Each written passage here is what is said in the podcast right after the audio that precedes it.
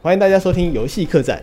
那我们这一次要来进行我们游戏 p a c k a g e 里面的第一次串联《冰与火之声》，因为这次我们主要是分两个队伍，我们游戏客栈的队伍是什么？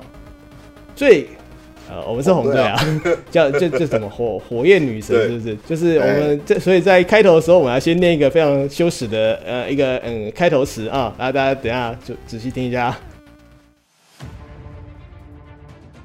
以热情与勇气之神为名，今天我们将以最感动时刻之经验为战歌，广传热血高尚情操，荣光归于炙烧平原。为什么是鲑鱼？哦，自烧鲑鱼啊！哎、欸，好像是哦。好，那我们这次的主题是游戏中最让我们感动的那个时刻。那我们这次一人讲一款吧？Yes。对，那首先由我先发。那我觉得我想要讲是讲的是整个游戏。我这边要讲的是，对我们而言，其实算是有，其实有一点算是我们游戏客栈这个模式的起源的游戏，也不算起源呐，就是它跟这我们的现在的模式有点关系，就有点相关呢。对，有一点相关，那就是我们的 Final Fantasy 九代，就是以前说以前叫做太空三十九。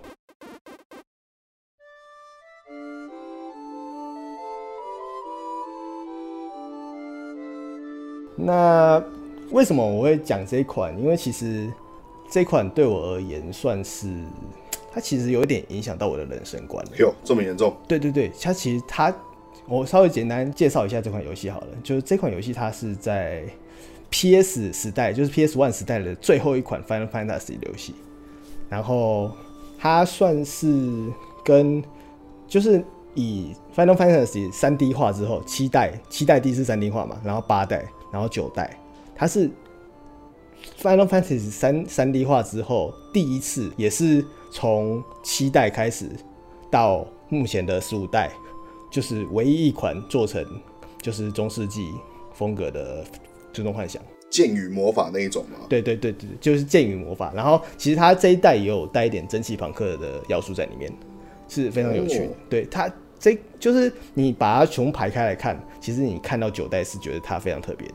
OK，就是比如说七代就是金发帅哥啊，八代就是帅哥，然后九代九代就是一只猴子，然后十代也是一个金发帅哥，然后十一代王鲁版不王鲁版不算，然后十二代也是帅哥们，对，然后十三代帅姐姐，OK，然后十四代呃王鲁版不算，然后再十五代四个杰尼斯帅哥。就是，所以说你这样排开来之后，发现说，哎、欸，这九代其实长得有点奇怪。OK，特立独行哦。对，然后可是就是因为它这个奇怪的点，让我觉得特别的喜欢。因为其实老实说啦，我自己是我没有每代都玩，可是我是每一代都有玩过，然后玩一下下。可是唯一让我玩完的就只有太空三十九。哇，你连太七、太八都原来的都没玩过？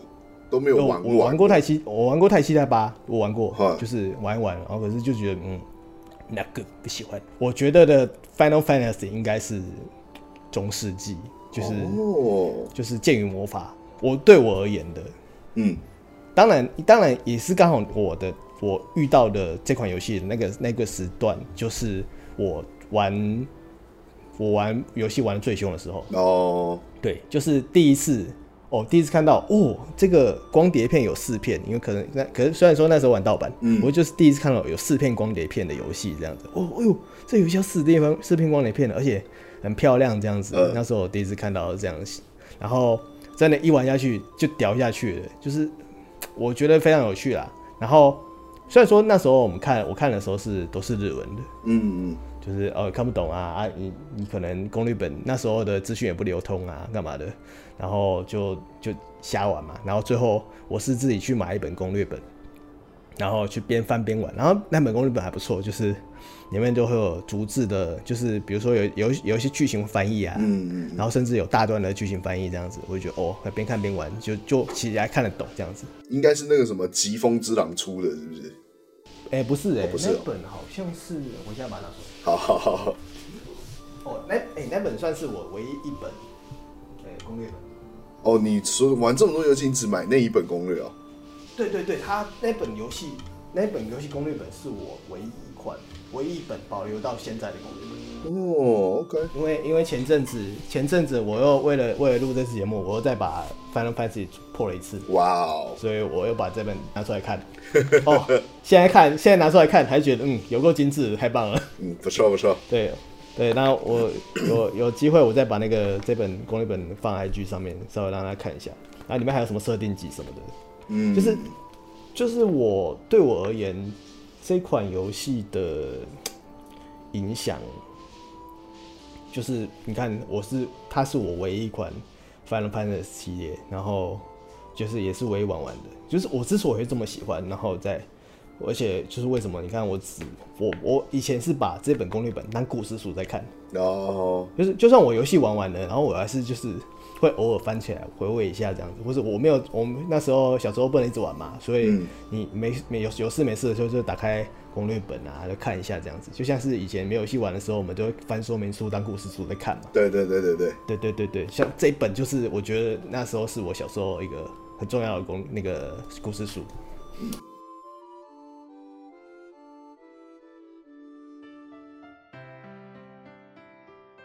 好，那接下来我们稍微。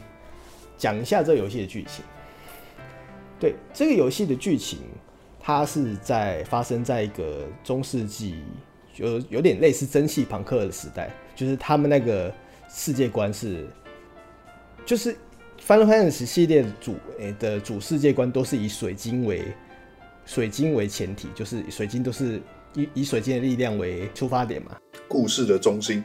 对对，故事的中心。然后 Final Fantasy 九，它的发出发点就是他们那个诶、欸、世界，他们那个大陆是有雾气的，就是有有雾气，可是那个雾气可以拿来推进什么任何东西，比如说飞空艇啊，然后火车啊或者什么的，那个雾气是可以拿来做很多事情的。OK，然后故事的起点是发生在一个主角，主角其实是一个盗贼，然后主主角他们盗贼团想要绑架公主，就很听起来听起来很王道，对不对？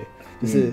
想要绑架就是本作女主角公公加尼德公主，然后就是绑架的过程中，其实加尼德是她在她的城堡里面是非常想要出去的，她就是被关在笼子里的小鸟，然后他很想要出去，然后就刚好在他们的，因为这个盗贼团他们是以一个剧团的，诶剧诶以一个剧团的那个伪装来伪装自己，所以他们是去这个亚历山德城。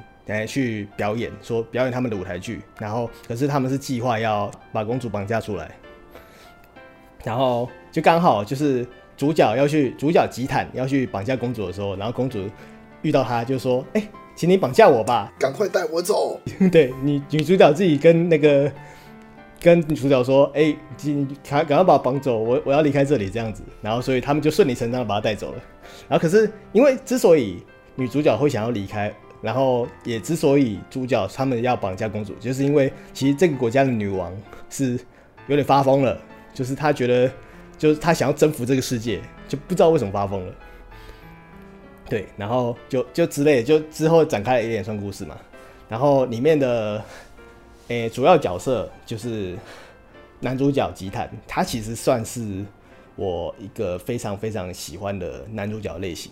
嗯，就是怎么说？有，就我之前也说过，我其实很讨厌克劳德。对，对，就是很讨厌那种帅哥，你知道吗？嗯、就是拽拽的这样子，嗯，就是就是拽拽，然后也也不管，就是反正就自己帅就好，那种那种感觉角色，我就其实不是不太喜欢。嗯、然后，可是这个角色就是吉坦，他他是一个他是一个盗贼，然后他我我这边再稍微离开一下，就补充一下，就是这款游戏它是。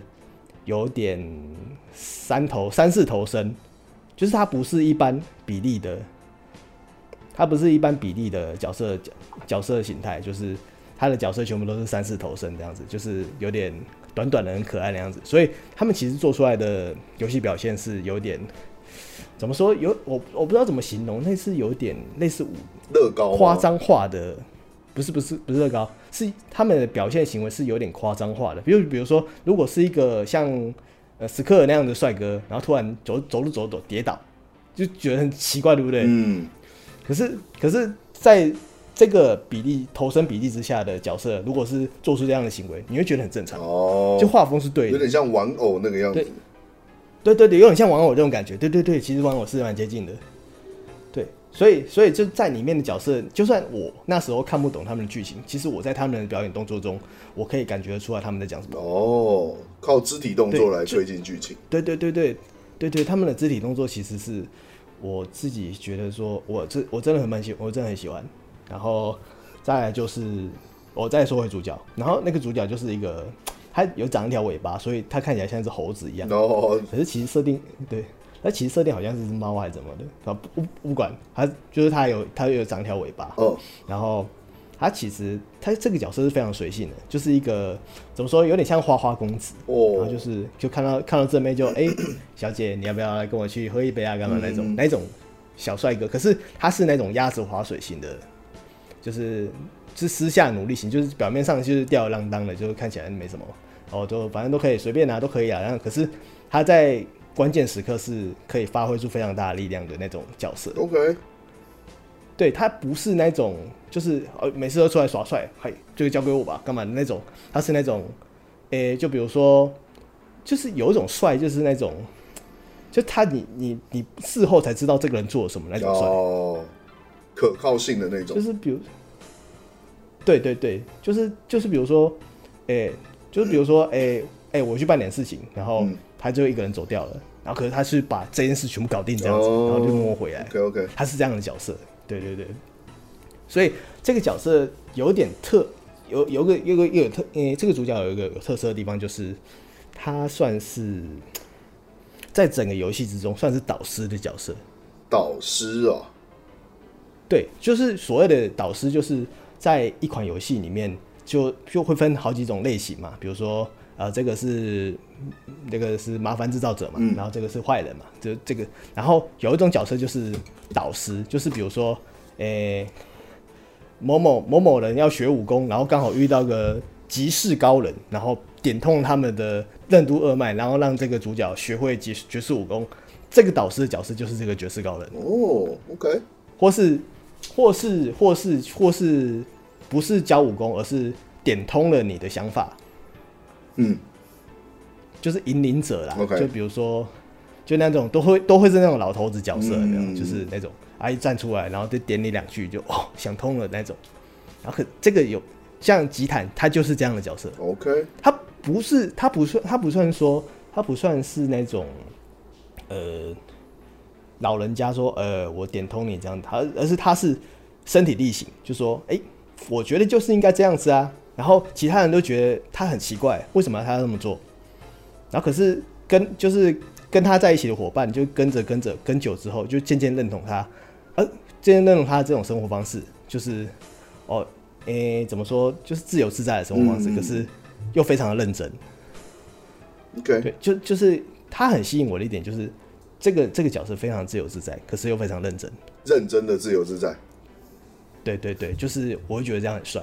然后其实多少有一点影响到我，可能我也希望成为这样的人。哦，是有一点哦。所以那，对对对对，就就所以那时候我玩到这游戏的时候，我觉得哇，我真的觉得他很帅，所以我也想要像他一样。哦，对，对我而言，我的我对他这个角色对我影响就是这样。然后再讲到另外一个角色。哎，我不是要讲女主角，而是要讲另外一个配角，就是那个配角几乎基本上可以说是男二，就是可能可能跟可能又比男主角更重要一点，就是里面黑魔导，你知道吗？嗯，我知道。黑魔导士，嗯，那里面有个角色叫做黑魔导士，他的名字叫做比比，嗯，就是他也是就哎也是主角队伍里面之主角队伍的关键角色之一，然后他其实。就是他是那种不知道自己从何而来，又不知道自己从何而去的人。嗯，就是在游戏的过程中，他都不断的在在在找寻自己生存的意义。为什么他活着？为什么他？诶、欸，他他是哪里来的？他怎么会出现在这里？他是什么样的存在？这样子，因为都是谜团。有个问题，嗯，我问你，这个角色实际上几岁啊？没有，你是说比比吗？对，没有。因为我现在看 Wiki 上面，他写说外表年龄是九岁，但是你讲说他会思考说自己是从哪里来啊，要往哪里去啊？这感觉不像是九岁的人会想的东西。对，因为我所以，我现在讲讲一个关键就是哦，他因为在这个游戏的反派反派角色，他们用这个大陆的雾气制造了一个东西，就叫黑魔导士。哦，然后黑魔那个黑魔导士就是就是他们就是那个女王，就是为了征服其他国家而使用的兵器。所以这个世界观里面本来没有黑魔导士。对，这个世界观其实黑魔导士是不明的存在。哦，对，他就是就不会是像是诶、欸、以前的 Final Fantasy 黑魔导师就是存在参存本来就存在于这个这个大陆的东西，对啊，对，然后可是，在在 Final Fantasy 九的黑魔导师是一个被制造出来的兵器，原来如此，对，所以说在黑魔导师就进攻其他国家的时候干嘛的，然后就是就会觉得说那些黑魔导师很坏，因为他们就是傀儡嘛，兵器嘛。嗯，然后就就就就去乱搞啊，乱搞啊，然后乱杀人啊，就是非常残暴的杀人干嘛的。然后，可是又有一批黑魔导师是开始产生出自己的意志来，就开开始产生意识，自己意识说，就像比比这样子，就说开始思考说，我到底是谁？我为什么在这里？为什么存在在这里？嗯嗯嗯，就就就中间还是会有一些类似怎么说呢？就是突变种吧，就是突然意识有。被拉起来这样子，然后可是，在前期的时候，比比看到这些黑魔导士这么坏，所以他就会开始思考说：啊，所以我也是这么坏的兵器吗？哦，对，就是我，我，我难道是这么坏的兵器？我难道是这么可恶的东西吗？为什么大家看到我就怕我？我明明就是、嗯、呃，可以好好的跟人家讲话，也可以对人家很和善，可是为什么大家看到我外表跟那些兵器一样，就要就要怕我？他在这这个游戏之中不断的思考这件事情，对，然后然后就之后当然也有解，就是其实他的伙伴一直告诉他说，你跟他们不一样，你跟他们不一样，可是他他自己他自己去得去想通说，诶，为什么我跟他们不一样？我跟他们不一样到底在哪里？就在这个过程，就在这个成长的曲线过程中，比比的这个角色的成长曲线是最好看的。就是你可以跟着他一起成长，然后成长就成长，最后说哦，你想通了，对，你跟他们是不一样的，而是你就是你，你就是你自己。就这个有点陈腔滥调，可是，在当时那个时代，你看到，我不知道每个人的呃怎么说呢？每个人的生长背景不一样嘛，所以你每个人看到的感觉不太一样。那我自己看到的感觉是，我觉得他就是就是我觉得那个。他最后得到的结论是，他原用面对原本的自我，他就是这样子，所以他以他自己的模式生存下去，然后就算是不知道自己何时会死亡，他也会勇敢的活下去。因为黑魔老师还黑魔导师还有个设定，因为他们是兵器嘛，所以他们不知道什么时候会死亡，可能是半年，可能是一年，就是他们有使用期限，对他们的使用期限就可能是半年，可能是一年，可能是多久这样子。就就不知道，Okay. 对啊，就就不知道自己什么时候会死亡，所以他们可能随时都得面对说自己什么时候，不论是，诶、欸，自己可能会消失的这件事实。对，然后，嗯，他所以在他们短短的，可是他们这些兵器是没有生死观的，他们只知道，对他们只知道这个人这个伙伴是不能动了，他怎么突然就不能动了？哦，可他们不知道这叫死亡。OK，对。就就就会有这种冲突嘛，就我觉得这也是它里面其中一个也蛮有魅力的一个点。然后所以我说要好好解释，诶、欸，有没有办法好好解释说他们中间过什么过程什么的？我觉得太笼了啦，就是嗯，可能大家真的有机会去看一下人家解说，或是自己玩一下。我觉得我觉得大家真的可以自己玩看。然后因为现在 Steam 上有 Steam 上有 Steam 版嘛，然后有 HD 的，然后。你要你要去载那个中文画包，就繁体中文画包，我其实也可以载到。然后，而且你在 PC PC 版上，因为你要在现在现在人没什么空，怎么说呢？就是没什么耐心去玩 RPG 啦，就是没什么耐心去回合制这样，你打一下我打一下那样子。更何况是这么久的游戏，所以里面很贴心的提供了很多外挂。就可以让你加速啊，然后直接一点一下，点一下，然后就升到满等啊，然后砍一下对方挂掉这样子，所以就这样整个 rush，我整个 rush 完只花了十个小时左右。这样也要花十个小时。对，其实它很长。它游戏剧情还是蛮长的。哎、欸，它游戏四片呢，那时候 PS 时代四片。哦、OK。对，然后其实它有很多其他的角色，就是很值得提的。嗯、不过我比较想要主要讲的是这两个角色。然后，嗯，因为角这一款这一代最值得提的就是角色的成长曲线，在每一个，哦、其实，在每一个角色都是有点。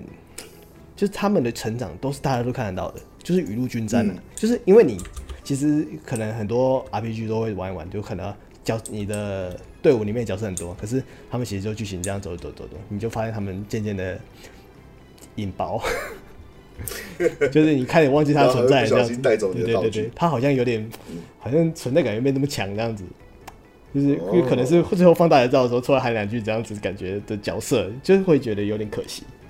可是，OK，可是这一款就是这一次九代的剧情曲线，它是慢慢的在每一段的剧情中插入角色的成长，然后因为角色的成长而去有有一些冲突啊，或是中途中途离队啊再进来的啊。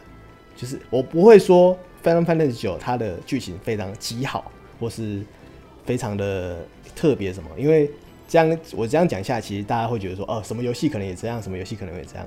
可是对我当时，但对当时我而言，我第一次看到能能这么完整的把每一个角色的特色都拉都拉的这么出来的一款游戏。哦，对，了解。就他们他们自己的角色，他们每个角色都有总共有八个角色，队伍总有八个角色，然后每个角色都有自己的中心思想。就比如说中公主的中心思想就是她想要离开这个城，离开这个王城，然后想到去外面看看，然后。可是到外面看看之后，她发现她她的母亲就是母后就发疯之后，她还是想要回到国家里面。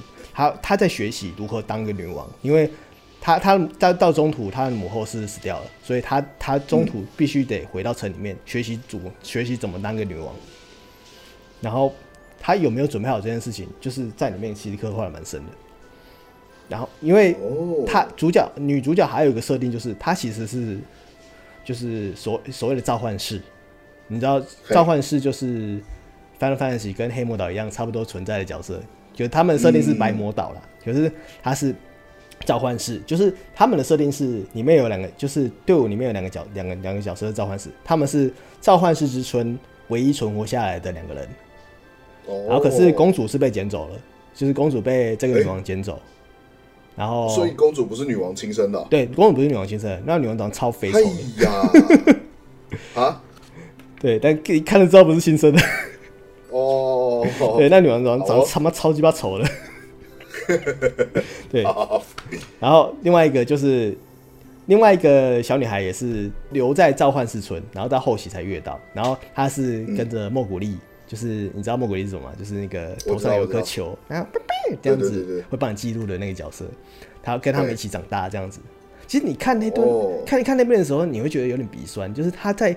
角色的刻画上面是有点，就有点他他要故作坚强，因为他是最后的幸存者，然后嗯，他想要努力的帮助大家，可是他又是个六岁的小女孩而已，嗯，对，那个那个反差感，你就是看他的这么努力的过程中，你其实会觉得有点鼻酸，就是啊，他好他好可怜，可是他年纪这么小，有有必要让他去承受这些吗？会这样想，嗯嗯嗯嗯，对，然后再来是就是什么，哎、欸。男就歧视啊，就是其实很多啦，就是因为时间的关系，我不想讲那么长，所以 如果真的要讲的话，我可能要 可能要讲到八小时了。对，就一个一个角色一个对对，一个角色一个角色分析哦，真的是是我觉得如数家珍啊，我。对，我现在一边翻这样，然后再来再来值得一提的就是游戏性的部分，它其实在游戏性上面。在那一个时代，其实做出了蛮多的创新的，就是有即时战斗系统。就是虽然说有不知道为什么它的战斗读取速度超级慢，就是就连我用 PC 版玩的时候也觉得超级慢，应该是要偷什么。然后可是，在游戏的角色培养啊，跟角色诶、欸、角色培养跟战斗的那种玩法会很新奇。就比如说主角是盗贼，所以他有他的招式其实都很烂。就都会是怎么分析对方什么啊，或者分析对方身上有什么道具啊，或是给给对方上上状态啊，或是偷对方东西什么的，比较没有那种直接伤害。对，他没有那种超级杀招，对，哦，对，可是你主角你得一直用他，可是他可可是他却是一只没有什么杀招的角色，你就觉得有点，嗯、你知道，他虽然说不算弱，可是可是你不会觉得他特别强，因为其实哦，另外有几个角色是很强的，比如说黑魔导师搭骑士。他们两个就可以用魔法剑这样子，嗯、那那个那个配套超强的这样子，然后魔、哦、那个召唤士的召唤术又很强这样子。可是男主角你得卡一个位置在那边。哦。对，然后所以他有个特色就是他他因为他的特技是偷东西嘛，嗯，他一偷没他越偷越多，有一招是你你东西偷越多，他的招式就威力越强，最高可以打到七七七这样子，七七七七七千七百七十七这样子。OK，对对对，然后其实他很很多这种设定的招式，然后因为这一代又跟前几代又做出区别的是，他又回到了那种，就是你看你纵观七代到十五代，你你你看每一个你没有没有个角色你可以喊得出他是什么职业。哦，对了，对，大部分的职业特色没有很明显，对他们职业特色是没有很明显，可是九代是还是回归了在。六代之前那种哦，你主角就是一个龙骑士，你主角就是一个剑士之类的，嗯、所以他这一代的职业分对对，对明确的职业区别，所以你、嗯、你的你你组队的想法就会是，你得去想说这个组这个组合怎么做能达到比较好的，得能达到比较好的效果，嗯，对，就不会是那种你要你要想说，好啦，我比较喜欢他，所以他他点他技能比较高。他呃，反正他也会知道，他也会知道，那就都把它放在一起，这样子的，你知道，就很没有搭配感啊。我我我觉得我玩后面几代的心情是这样子，嗯，对。然后然后这一代的就刚好就是每个人搭一个怎么样，比如盗贼、召唤师、白魔导士，然后黑魔导士、骑士，诶、欸，另外一个什么龙骑士。我刚刚看还有龙骑士，还有武斗武斗对对对，武斗家龙骑士武斗家。就是他们，然后还有什么青魔法师？哦，对，还有一个青魔法师，吃东西，吃东西之后他就会得到招式。对，就是他每一个角色都很有特色。就是你把它纵观下来，你你全部撒诶撒开来看，你不会，你对每个角色其实都是有印象的。就他，嗯、就就包含角色设计，包含角色的职业。就是你玩过一次之后，你就知道，你就记得每个角色长什么样子。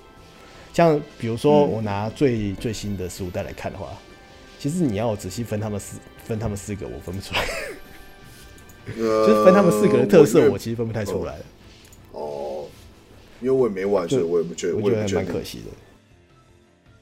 哎，好，那接下来再讲到关于这个游戏对我们对我们诶、欸、这个节目的影响的话，就是其实哦，诶、欸、那时候我在玩的时候，我第一次。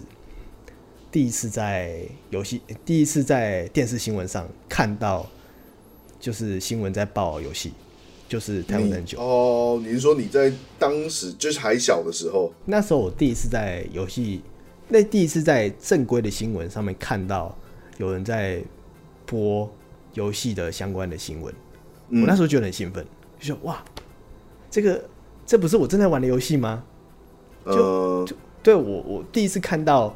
正规的新闻模式下看到我喜欢玩的游戏，这件事其实本让我本身非常兴奋，所以我才有我们做游戏客栈的想法，就是以新闻播报模式来来播游戏这样子。哦，对，我这是我这是我一开始的想法，就是也也是因为这款游戏，呃，让我开始有这个想法。对，所以说真的，对这款游戏对我而言，真的影响还蛮深刻的。然后在。就其实游戏的部分讲到这边差不多，然后其实我最后想要再嗯补充一点，就补充一篇文章，就是这款游戏的怎么说，真的是叫好不叫座，就是它没有卖的比七代八代还好，然后又加上头身的头身跟风格的影响，就可能因为有很多人是期待我开始玩，八代开始玩，就想要看到那种帅哥啊，或是那种科幻的那种东西，可是看。看了九代的时候啊，怎么变这样子？就给可能对对，有有可能很多人就是因为期待才接触到 Final Fantasy，八代才接触到 Final Fantasy，所以看到九代的时候就觉得奇怪啊啊，怎么会长这样？对，就会印象中也是七八跟十的那个名声比较大，对，九就会被跳过，所以所以九不九都会莫名其妙被跳过。可是你其实去查一下，很多人都在讨论说九九是他最喜欢的，很多人都说九会是他最喜欢的。Oh. OK，真的真的叫好不叫座，就而且在某一款，在有一个评分网站，就之前那个之前之前。最后生还者二，然后被洗评价那个网那个评分网站忘记叫什么 N 什么的，那个，呃、欸，哎、欸，我突然也忘记了。对，反正就是那个，反正就是那个评分网站，它是在那个评分网站里面，嗯、所有 Final Fantasy 系列 Final Fantasy 九的分数是最高的。哦，对，其实真的是叫好不叫座，就是因为那个网站其实是玩家投票，玩家投票我们决定分数嘛。哦、可是，所以，所以你看哦，整个列下来，玩家投票分数最高的是哪款游戏？是九代哦。哦，OK，就是历代比下，他哦，他连前面的一二三四五六都是，对，分数都比前面的高，对对对对，哦，对，他算是历代最高最高分，嗯哼哼哼哼，所以哦，然后对，然后在你去查文章，我记我印象有很深刻的一篇文章让我非常感动，就是。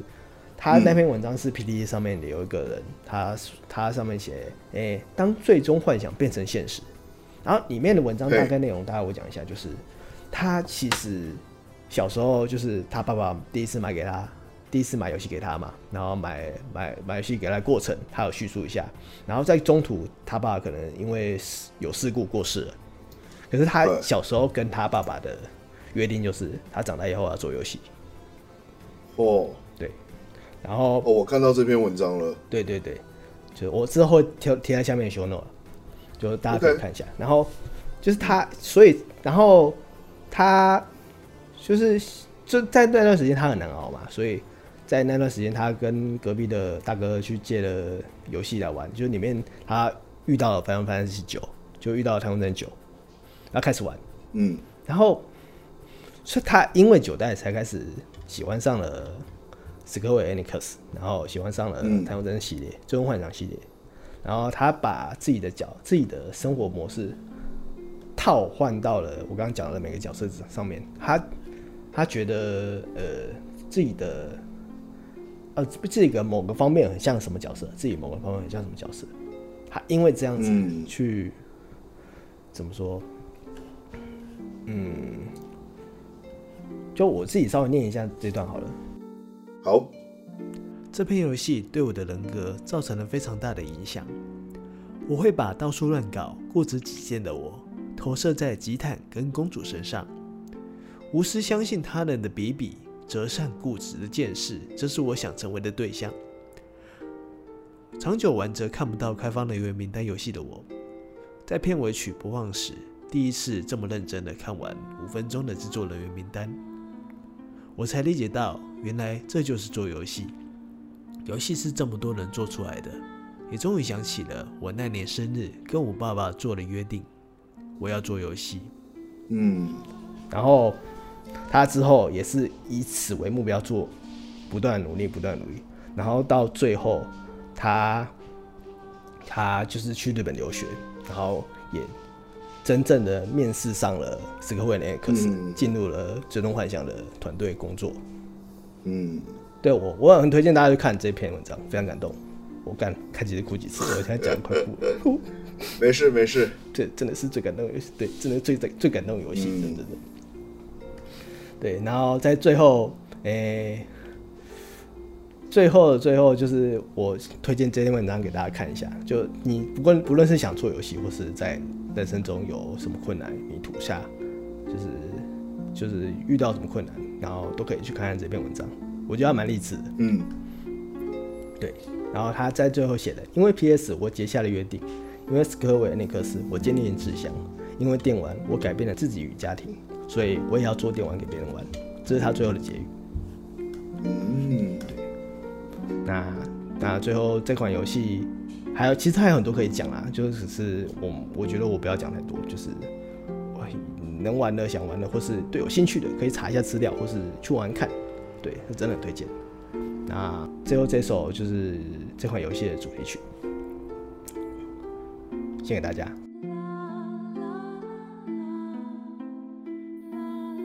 我每天都会谈到吉他的事。曾经有过一个对我们很重要的人，他是告诉我们活着有多么重要的人。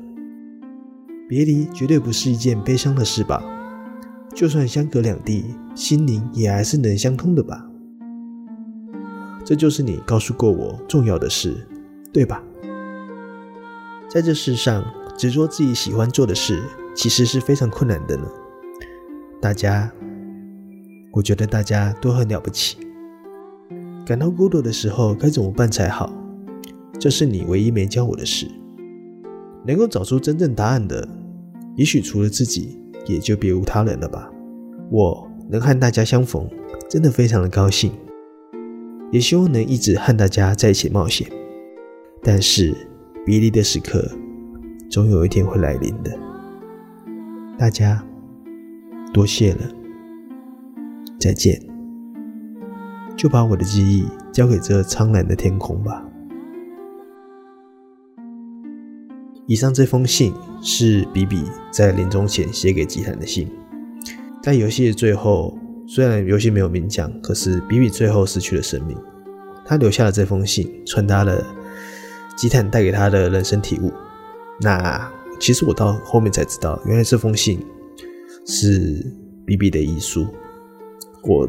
知道当下我是非常震惊的，所以我想这这个部分才是我对于这游戏最怎么说感动而且悲伤的一个那个 moment 吧。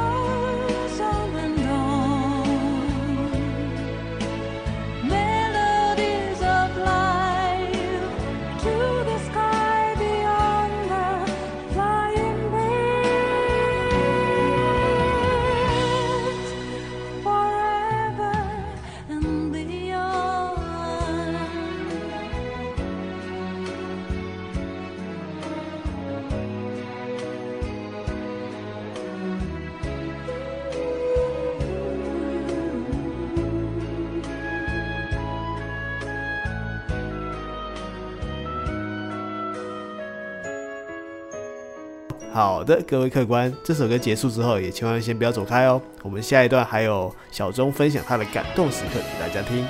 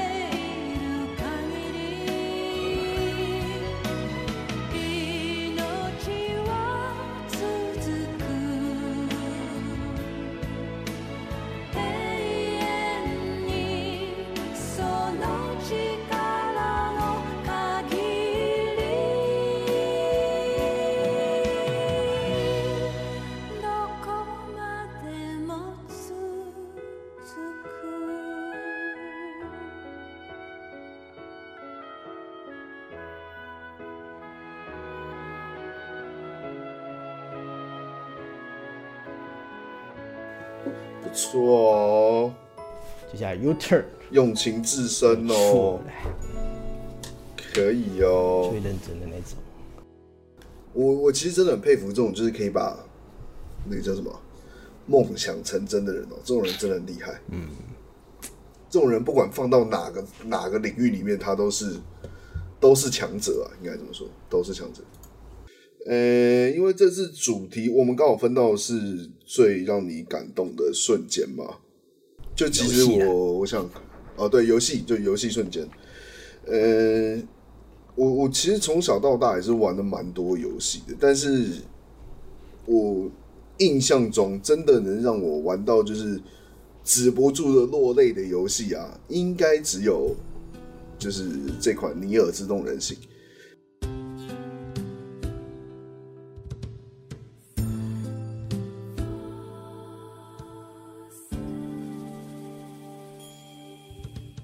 就是他是在那个时候当初出的时候，大家很红嘛，就是大家就是哇，有那个屁股，你叫什么？对，有那个黑丝袜、高跟鞋、翘臀、白发小姐姐，好棒，赞。对，然后会在楼梯上上上下下就角度看内裤，很开心，赞。对，我承认我那个时候买这个游戏也是因为，哎、欸，呃，对，我记得是看他的预告吧。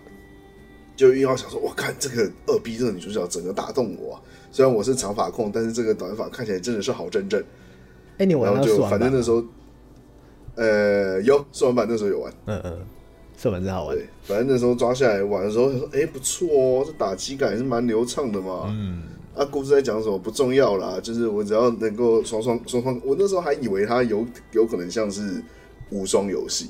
哦，但实际上它不是啊，因为它刚好试玩版放出来那一段可能敌人比较多，嗯嗯嗯，对，就让我误以为可能是无双游戏之类的。然后总之，反正他首发我就去买嘛，嗯，呃，我想想看，一开始第一关的时候我死了蛮多次的，就是那个小飞机那个地方，哦，就没有抓到诀窍，对对对。然后后来反正就是跟着剧情走嘛，一开第一轮。呃，我我必须要先说，它这个游戏其实是有二十六个结局，加 DLC 多一个二十七。其实我不知道它有 DLC 啊，就是我刚刚爬 Wiki 才发现，原来它有它有二十七个结局。嗯，那它的二十六个结局就是英文字母的 A 到 Z，就是对，总共二十六个，然后加 DLC 一个二十七。那我第一轮玩完的时候，我应该是我如果没记错，应该正常就是跑完 A 结局。呃，那个时候我玩完还想说啊，我这样一千七就这样破完了，这一轮也太短了吧！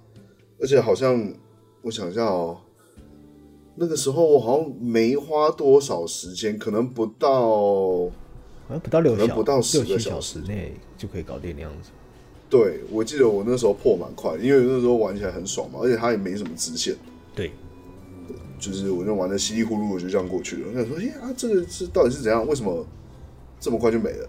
嗯，然后后来才发现说，哦，原来他有第二轮，然后有第三轮的游戏。第二轮就改用二 B 嘛。嗯，其实蛮多人那时候在讨论这个。是 S 九九 S。哎，对，九 S 九 S 讲错，第一轮二 B，然后第二轮九 S。嗯嗯，就是很多人在讲说，他们其实没有很喜欢九 S 的剧情。但是，当然，我我相信有的可能只是起哄啊，因为毕竟可爱小姐姐谁都喜欢看，对吧？我才不要看什么男生屁股嘞！对啊，这换他妈换成一个男生的不开心、生气、气噗噗。但我觉得其实他真正你要玩这款游戏，它的真正剧情的核心是到九 S 才开始在慢慢展现的。那其实，在玩这款游戏之前，我本来就知道它有一个尼尔一，这个其实是尼尔二嘛。第一个是尼尔一是人工生命，现在这个是自动人形。嗯，那它的它的游戏标题也是有互相，这算什么？互相买梗嘛。尼尔就是尼尔一的主角的名字，就叫尼尔。对对对对。对然后人工生命是一代人工生命是为了要救妹妹嘛，嗯，想要创造一个人工生命出来。然后二代的剧情叫自动人形，是因为一代人都死光了嘛，所以你自动人形就是机器人。对，所以其实二代二代的剧情你基本上都是以操控机器人为主。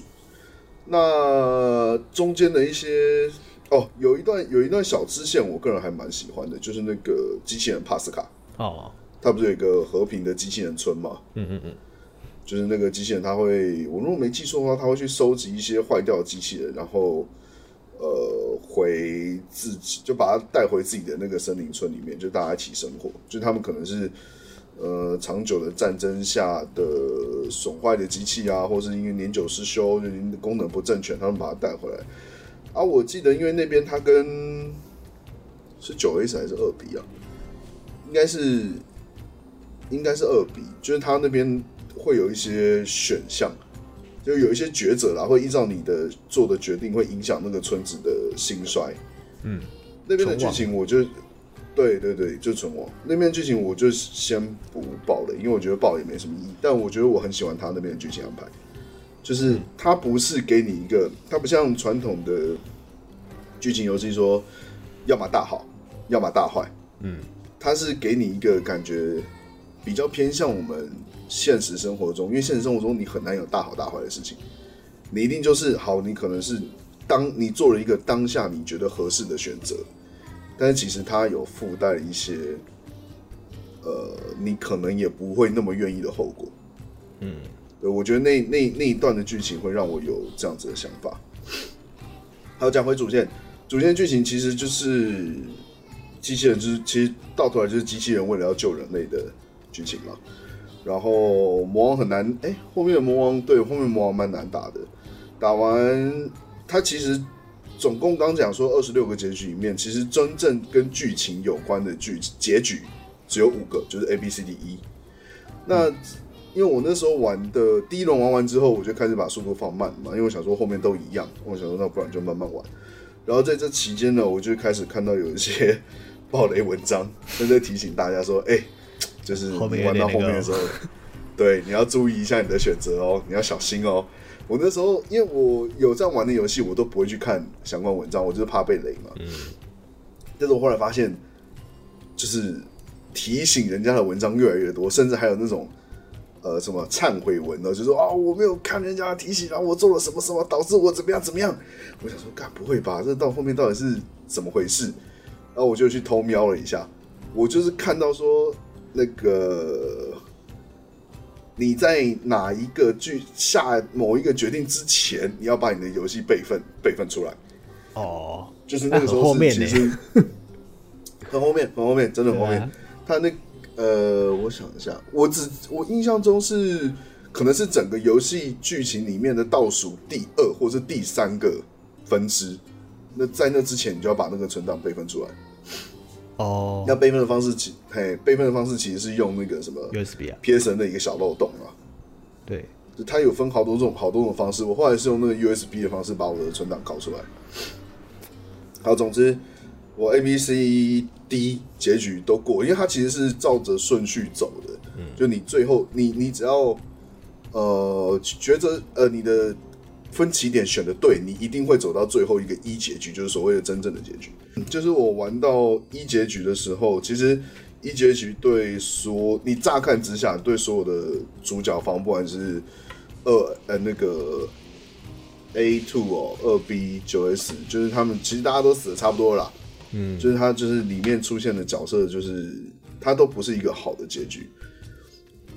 然后在最后最后，你过了一节一 A B C D E 一结局的时候，他开始进那个制作人员名单画面。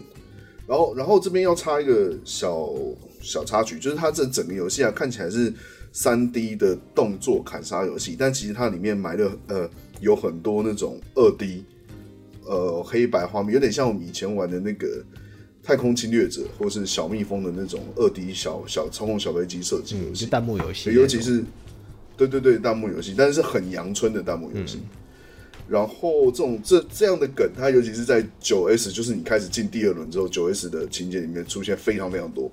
嗯，然后那时候进了制作人员名单嘛，跑突然就刚开始跑没多久，哎，我就发现我好像可以操控一个小游标，又是一个小飞机可以用。嗯，然后这个小飞小飞机呢，就跟之前所有的那些小弹幕游戏一样，你是可以射击，你可以移动，可以闪躲。然后我才发现说，哎。这个制作人员名单呢、啊，他跑出来的那个人的名字是可以用你的小飞机把他们击落的。你想说哦，OK，那闲着也是闲着，那不然就就打一打吧，就把那些小飞机就呃把那些名字制作人员的名字当敌人来打。嗯。然后它的难度会越来越高，就是他那个出现的那些人名，他也会开始丢弹幕出来，就变成是你要跟那些制作人员名单在那边打架。就他会喷弹幕，你也要喷弹幕，但是它难度会一直就是快速的拉高，会越来越高，越来越高。然后我我印象很深刻，那时候是我玩到，因为那时候我旁边还有人，就玩打一打打一打，我想说，我就跟旁边人抱怨说：“哇塞，这个难度也太高，而且看起来是它没有尽头的。”就我玩这弹幕游戏也还算有一点水准，就是。我玩玩的还算行，所以我无形之间其实已经拉长了他那个游戏的节奏。照理讲，他那个游戏的节奏是说，你如果死了五六次的话，他会进游戏会进到下一个步骤。但因为我那那时候打的还不错，所以就变成那五六次，我就时间拉得很长。我印象印象中可能已经打了二十分钟有。嗯，然后说这东西到底有完没完？难道说它只是一个普通的梗吗？但是因为如果你一直不死的话，它那个游戏难度会拉高的很快。嗯，所以后面。我就开始哎、欸，突然开始撑不住，撑不住，就一直死，一直死。然后死到一定程度的时候，系统就开始问你说：“你要不要放弃？”就是你要不要要不要放弃这个小游戏？就这样结束。我就想说，他既然会问，那不然我就选不要，我就再试试看。我第一次选了不要之后，然后一样回到游戏内嘛，开始清闪那个弹幕啊，打那些制作人的名单，还是很难打。然后是突然就，哎，有人会跟我说，就突然冒了一行讯息，详细内容不太确定，字字字是讲了什么不太确定，但他就是说你要加油。我那时候看到想说，哎，啊怎么我刚死成那样都没有人出来跟我讲话？啊为什么我说不要，现在就有人出来讲了？然后他会接二连三，慢慢慢慢一个跳，一个一个跳出来。但跳出来之后，他不会对游戏内容有所改变嘛？就变成是我还是照样死，还是很难，还是很难。然后系统又问你说你要不要继续，我还是选否。然后这次他们开始除了跳一些加油的字之外，他还会帮你的小飞机再加上一些护盾，或者加上一些功能。然后那些加油的人，他会变成有点像是变成你的替死鬼，就是在你撑不住的时候，那些加油的人会去帮你挡，就是那些挡不住的子弹，让你想办法想办法让你撑过去。然后到最后最后，哎。终于就是我靠的，就是这么多，因为他的他的那个那个加油的留言，其实你看得出来很自私，但就是他语义有点不太通顺，但他有各式各样的语言，我看到有日文的，有中文的，呃，英文的也有。我印象中最深刻就是这三种语言了。嗯。然后靠着这些人的帮助，就最后终于终于，呃，就终于就过了过了这这一段。这一段这个打小飞打小飞机打这工作人员名单的这个桥段，然后那时候破关了，系统那个辅助机他就问我说：“你要不要留言给其他的玩家？”嗯，那我们想说留言留言是什么意思？然后我就选了是，然后他就开始出现超多选项。我记得是它可能是一个句子，例如说一个句子分三段。它三段有各自不一样的组合，就你可以呃 A B C 配加一丙配一二三，你可以 A 配甲，然后配五，这样就组成一个句子。定型文就是你让你让你对对对对对对，就是定型文，就是定型文。然后我就想说，哎，那就看起来是哦，原来刚刚那些那些来帮助我的那些加油的话，就从这里来的。然后我还记得我那边挑了一阵子，想说，刚我一定要选，就是选一个比较好笑的东西，因为人家会看到嘛。嗯。选完之后啊，那个辅助机就问我说，要不要帮助其他人？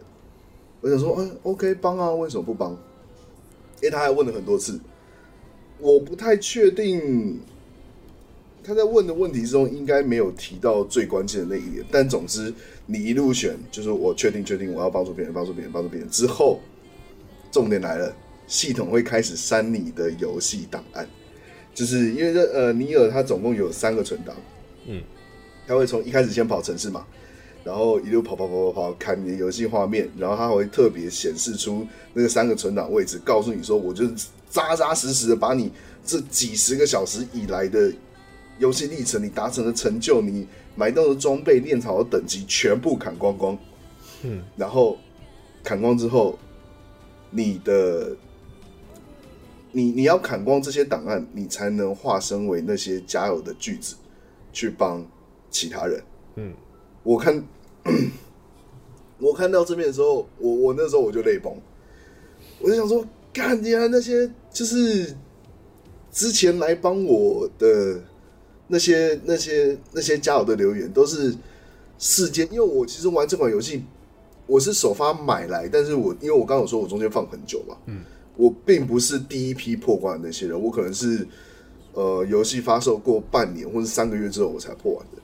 我那时候想到说，原来如果他今天有这个机制的话。来，当初在我那些过不了的那个关卡来帮我的那些人，他们都是牺牲了他们自己可能几十个小时的存档，嗯，然后变成那些加油的字句，然后来帮我挡子弹，然后帮我过关。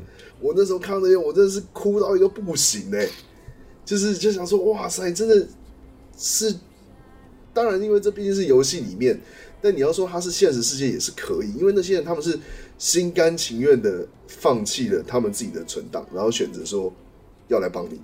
嗯，那当然，因为就反正反正那时候就哭得很夸张了。旁边人看到说看你是丢高，对，但是也就是因为他会砍光所有的所有的那个存档，所以之前网络上才有那么多人提醒说，如果你不想要你的存档被砍光啊，所以你就必须要做一些。备份之类的作弊手段，那当然，因为我看到这些文章，所以我已经备份了，所以我的存档其实还在。嗯，但是我因为这个这个作弊的方式，毕竟不是一开始官方也没讲过，那一定是玩家在后面自己自己尝试出来、摸索出来的方式。那我那时候就会想说，那如果在还没有知道这些方法之前，他们愿意放弃他们自己存档。大家都是玩家嘛，但是电动都打很多。大家都知道，如果是人家动不动砍你存档，是多么一件要命的事情。看我全档，我砍他全家。对，真的是砍他全家，真是砍他全家。然后这个游戏居然是设定说，如果你要去帮别人的话，你必须要自动选择放弃你所有的存档，你才有去办法帮助别人。而在这么严苛的条件之下，居然还有那么多人愿意来帮助其他的玩家。我在当下真的是。哦，哭到一个稀里哗啦，然后当然再加上那个尼尔的配乐很好听嘛，对对对，就是他他在最后那个打那个那些那些制作人名单的时候，那个那个合唱一起来，好要求哦，那个哦，真的是真的是不行，真的不行，我的哭点在那边。你说合唱吗？对，在合唱起来的时候，就是那个加油字进来的时候，然后就合唱会下来，那个音乐搭上那个字句，你会觉得真的有有一股力量在推你。对对。对，真的觉得说哇，你原来你在，因为它其实是个单机游戏，它不是，它没有什么网络功能，你就想说，原来是在世界的角落里面还有这么多人愿意说，你都已经来到最后一步了，你不要就是现在这个时候放弃，哦，再撑一下，再撑一下，嗯，我我们会，就我们会帮你，就是你再撑一下就可以过了。对，我我我那时候感觉是哦。哇，好多人在帮我加油，我觉得，哎、欸，不知道，就是，可能那时候状态下比较，比较比较脆一点吧，所以我觉得，哦，那时候很多人在帮我加油这件事，其实让我蛮感动的。会觉得说啊、嗯、是有 touch 到，因为我自己破完，我是小钟是可能三个月之后才破完，我是两年后才破 的。所以你你被雷的程度比我还严重。我已经差不多大家知道会发生什么事。我我因为我是你都已经知道发生什么事，我那时候是完全不知道。因为因为我没有我不知道，我其实我不知道哦，我不知道后面有那个、喔，嗯，我不知道后面有哪些。其实因为我是大概知道第二轮之后的剧情，所以我就就我就决定先不玩了。我就想要封关，我想要封关一下第一轮，因为我只想玩二 B 而已。就我这，所以是那时候我不玩的原因。然后中中间我一直也提不起劲玩。我我不否认它是非常好玩的游戏，可是就不知道怎么提不起劲。然后直到去年，去年我人在上海，然后真的很没事的时候，我才把它拿出来玩，才 才拿出来打完。就是你看，我从小到大玩了这么多游戏，就是不管是 RPG 也好啊，第一人称射击也好，动作游戏也好，我真的唯一让我玩到一个哭不下来的游戏，呃，哭到停不下来就是这个游戏。嗯，但因为其实你后来。后来其实我我就是你玩完了嘛，你哭也哭完了嘛，就开始去疯狂去找那些资料设定，想哇，到底为什么会这样？为什么会有这么鸡巴设定呢？啊，那个作弊的，就是保存存档方式是怎么弄出来的？就是就是你你后你玩完再去看这些东西，当然是有点杀风景了。那毕竟是设计出来的桥段嘛，它不是一个自然而然发生的事情。然后这中间我还还让我想到，那如果是最早破关的那一批玩家。前面没有其他玩家牺牲他们的存档的话，那他们的加油是哪里来的？一定是有那个内建的啊！哇，你看，对，他一定就是最早最早应该是有内建的。那你就你就会想说，那如果是内建的话，那会不会其实我遇到的也是？对，也有可能是内建的。对，其实他说删你删你存档是没错，是是会删，但是也不是说你假你精心设计好那些加油。就会真的出现在另外一个玩家的电脑上，啊，对吧？这样想当然是有点杀风景了，但是我必须承认，当下我脑袋就经过他的游戏设计之后，脑袋在融会贯通的那一瞬间，真的是不得了，真的不得了。对，这个应该算是我游戏生涯里面玩的剧情里，因为其实有很多。游戏也是有那种什么剧情反转的啦，原来的好人变坏人，原来坏人是用心良苦的好人，这种这种情节其实很多。嗯，但是这个是我唯觉得唯一一个设计的最好的游戏桥段，对，没有之一，真的没有之一。这个对啊，因为他之所以要删你删你的记录，就是因为跟剧情有关呐。就是、对，跟剧情有关。对，跟剧情有关，就是他们其实是一个大轮回，然后你你把。档案删掉就是终止这个轮回，没错，有这个也有这层意思。Oh, 所以如果你有稍微入戏比较深一点的话，对对对，你会觉得删删掉比较好。就我我想一下，我那个时候，因为那个时候其实剧情的角色就 NPC 啦，不管是那个什么 bunker 呃那个什么地堡地堡的那个指挥官啊，或者是那个 A two，他都一直。呃，那叫什么？若有似无的告诉你说，你做这些事情其实都是徒劳无功的。嗯，就是你其实已经重复做这些事情很多次了，而且一直轮回，一直轮回。就你这你这次的结局也不会跟之前的几十次是几百次有什么差别，都一样。嗯，对，所以最后才会是说，如果你要你想要打破这个轮回的话，你就必须选择放弃你自己的记录的。对，放弃你自己的记录，就等于是放弃你的过去，然后重新去创造一个新的开始。对，对啊，我哦，我那个时候，呃，但是因为其实它游戏设计是说，你如果这样放弃的话，就是会给玩家一个错误，哎，也不是错误，就会误导玩家认为说，呃，你二 B 跟九 S 就可能是你记忆完全消失啊，这两个机器人人格就再也不存在。但其实我那时候有去听他的那个那个那个是那什么后日谈的广播剧哦。就他其实还是有有有有给玩家留有一丝希望啊，嗯，就是有可能是他们可以带着之前就是互两个人可以互相认识的情况下去一个全新的世界，就是继续他们的故事，这样大概是这样。对，他其实深度是蛮够的。就是，那我就觉得干写这个剧本的人真的很变态哎！而且他不只是尼尔是前传，他更之前的是从复仇龙骑士开始，嗯，的世界观是从复仇龙骑士开始的。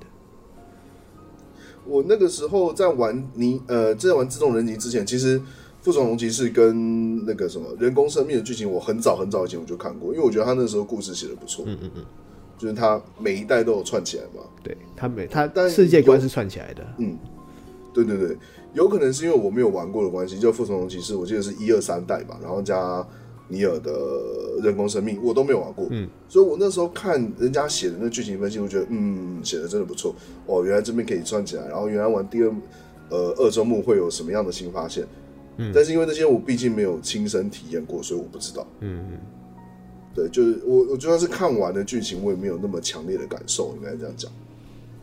对啊，我觉得很多游戏你得自己实际去玩过之后，你才会觉得说，那个当下的那一个 moment，没错，那个最感动的时刻是你自己有的，而不是你看到剧情，不是因为剧情，而不是因为。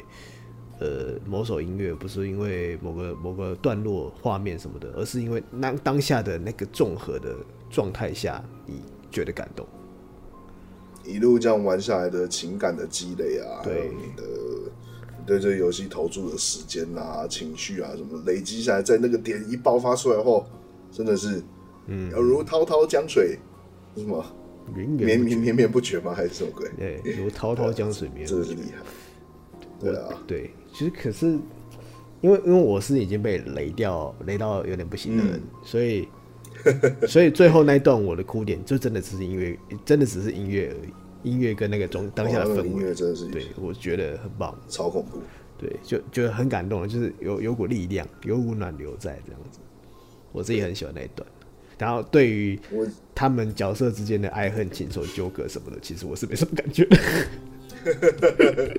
我呃，因为其实我我觉得他他有一些剧情其实藏在那个那个，我记得是文本里面吧。对，就他其实并没有写的很明确。就如果你单纯只是想要推进去推剧情，你没有四处跑来跑去的话，其实会有一些我自己玩的时候也有一些细节，我也都不小心被我略过。对，对吧？那如这个点，我有一个也是觉得蛮可怜嘛，或者感动，就是其实，在第二轮一开始九 S 的那个点，他不是有个机器人要帮哥哥倒机油吗？嗯、哦，对，哦哦，那边那边我觉得很感动。我觉得他，我记得第一轮是砍死他还是怎样吗？我有点忘记了。是，就一开始我们在帮帮哥哥倒机油嘛，然后我我也救哥哥把机油倒起来，然后结果九 S 出现，啪，直接把砍死。哦，好像是，对对对。啊，有一段操控机器人的桥段啊，对对对对对，对，就是前面就是第二轮的前面一开始一小段这样子，嗯，就就那边我会觉得说，哦，因为我可能玩到第一轮的后期，我就知道说，哦，这些机器人是有生命的，我、嗯、我我感觉得出来，就是说这些机器人是我砍他，他们是会痛的，他们不是真正坏的，有自我意识，就这这个第一轮你就可以感觉到违和感，嗯，对，所以所以我我自己会觉得说，嗯。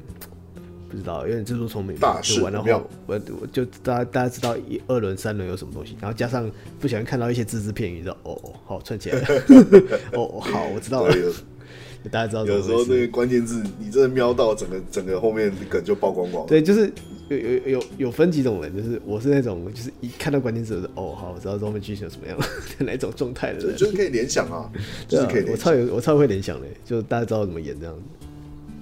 就你看，我那时候是先爬到说要备份存档的文章，那我就会想到说，哦，有可能是会要砍存档还是怎样的，但我真的没有想到他可以把砍存档这个东西拿去跟帮助其他人做连接，这个我真的非常非常、哦、对啊，所以其实我躲爆雷有躲两年呢，其实到最后我是没有被爆雷，对，你也蛮厉害的、啊，对啊，我很厉害嘞，我躲我躲两年呢。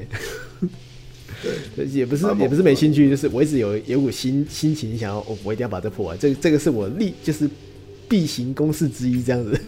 可是我一直没有做这样。嗯、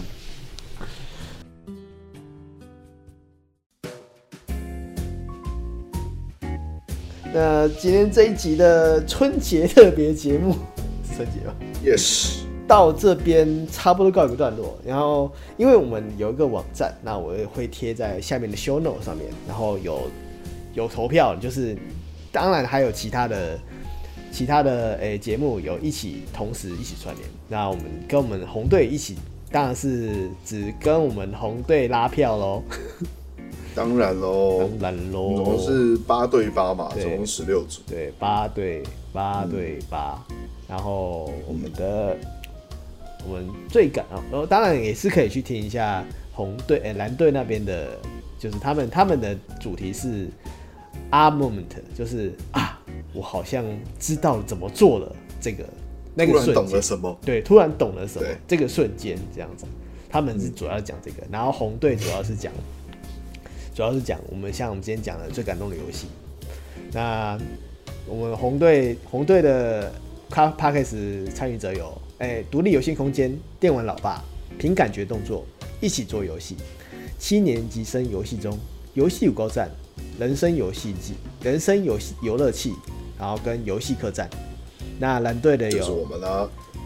电话不加酱，吐出莫注意。游戏走时刻，YK 仔就说杂学茶餐厅低宅立身，Game 假胖，动身不解释。D 力宅身呐，你把人家名字念错。哦，抱歉，D 力宅生滴滴再生滴滴再生，我念三次。好，好，好，好，抱歉，抱歉，就是反正总共这一些跟我们一起串联的，然后会在我们的。官方活动网站，然后上面有投票活动，大家可以去投票。就是你喜欢哪一个，你喜欢哪个队伍里面讲的内容，然后去投给他们，然后还可以参加抽奖。就是我们有提供奖品什么的，就是就很多人就是自己真的是自掏腰包，就提供说奖品让让大家抽，真的是可以参加一下。然后听完听完也别忘了去，就是其他的节目也听听看他们的讲一些什么，然后也在记得在下面给我们留个五星。